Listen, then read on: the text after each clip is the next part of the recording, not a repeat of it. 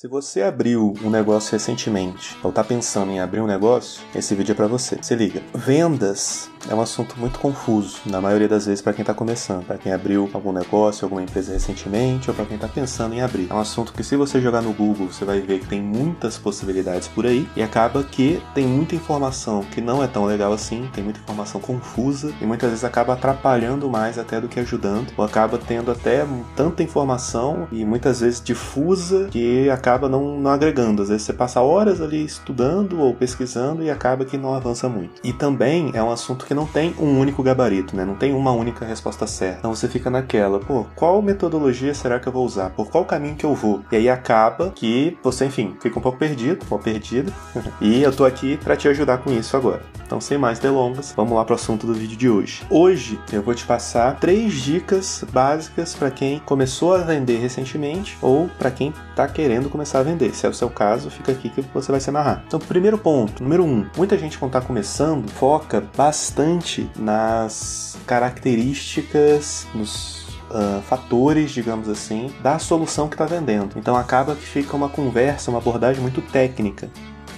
E isso muitas vezes acaba afastando os potenciais clientes. A gente já teve um cliente aqui, ele trabalhava com investimentos e ele chegava com seus potenciais clientes e falava algo como: Ah, isso daqui é tranquilo, é só a gente fazer o fluxo de caixa descontado, por exemplo. E o que, que acontece? Fluxo de caixa descontado é um termo que, para quem estuda sobre empresas, para quem investe na bolsa, para quem estuda sobre investimentos, para quem já fez lá, economia, contabilidade, enfim, pode ser um termo que até faz sentido a pessoa entenda que ela já pesquisou, ela já até fez um na prática ou algo desse sentido. Mas para a grande maioria das pessoas, não, porque fluxo de caixa é descontado. O que será que é isso? Pô, não sei. Então, se o vendedor, a pessoa que está vendendo, focar nisso, um termo, por exemplo, técnico, e usar outros termos técnicos para ir recheando a conversa, acaba que isso não aproxima o cliente, pelo contrário, isso pode até afastar. O cliente não vai entender exatamente o que está acontecendo, então como é que ele vai querer comprar algo que ele não entende se aquilo é de fato o que ele precisa, se aquilo de fato vai transformar a vida dele ou não? Qual é a solução nesse caso? O que, que você precisa fazer? Você precisa focar nos benefícios do, da sua solução, não nas características, foca nos benefícios. Como assim? Então, um exemplo aqui, nosso da Encrateia. Uma característica, digamos assim, do nosso serviço é, além dos treinamentos em company que a gente faz, a gente faz também um acompanhamento próximo depois dos treinamentos treinamentos. Então terminou o treinamento, a gente faz um acompanhamento. Ok, beleza.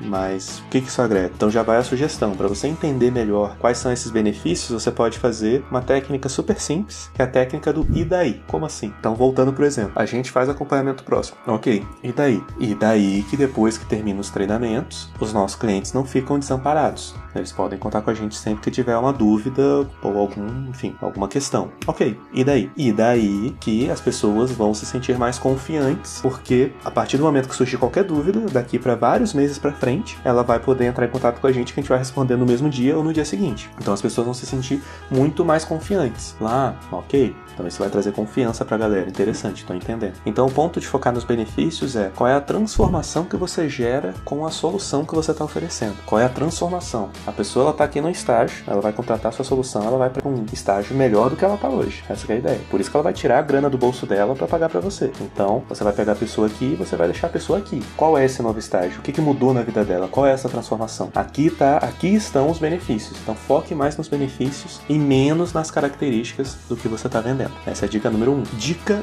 número dois. Tem muita gente que sai para vender, sai assim, pode ser em casa, né, claro, mas que vai vender e acaba falando muito. Quer mostrar serviço, quer mostrar que domina o assunto, quer mostrar que a solução é a melhor de todas, quer mostrar e quer falar, falar, falar, falar, falar. E o que que isso acontece? A pessoa não escuta o que o cliente tem para dizer. Qual é a necessidade do cliente, qual é a dor do cliente, qual é o pensamento do cliente, a interpretação do cliente ou da cliente em relação àquela situação que ela está vivenciando. Então, quando a pessoa fala muito, o que, que acontece? Você está falando muito, você está ouvindo pouco. Se você está ouvindo pouco, você está adquirindo menos informação. Então, se você está adquirindo menos informação, você não vai ter tanta, tantos argumentos assim para deixar claro na cabeça do seu cliente que a sua solução é a melhor do mundo para ele. E aí, o que, que você tem que fazer então? Falar menos e ouvir mais. Ok, beleza. Mas como que eu faço isso? Perguntas. Você tem que fazer mais perguntas e boas perguntas perguntas. É como se fosse uma entrevista.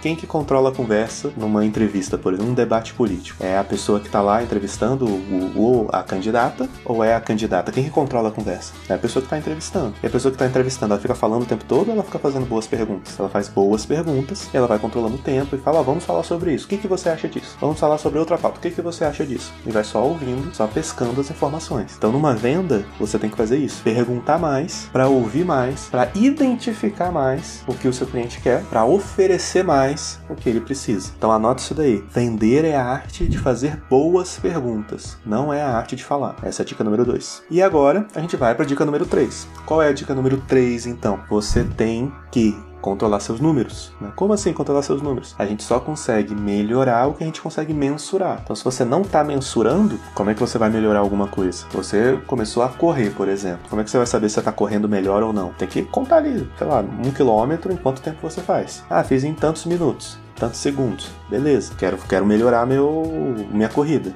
Então o que, que você vai fazer? Você vai querer correr em menos tempo. E você só vai saber se melhorou ou não se você mensurar. Aqui no caso de vendas, você precisa mensurar seus números de vendas. E como é que você vai fazer isso? A gente tem um vídeo só falando sobre isso, que vai estar em algum lugar aqui dessa tela que você pode assistir, beleza? Clica lá, ao final desse vídeo aqui, espera acabar.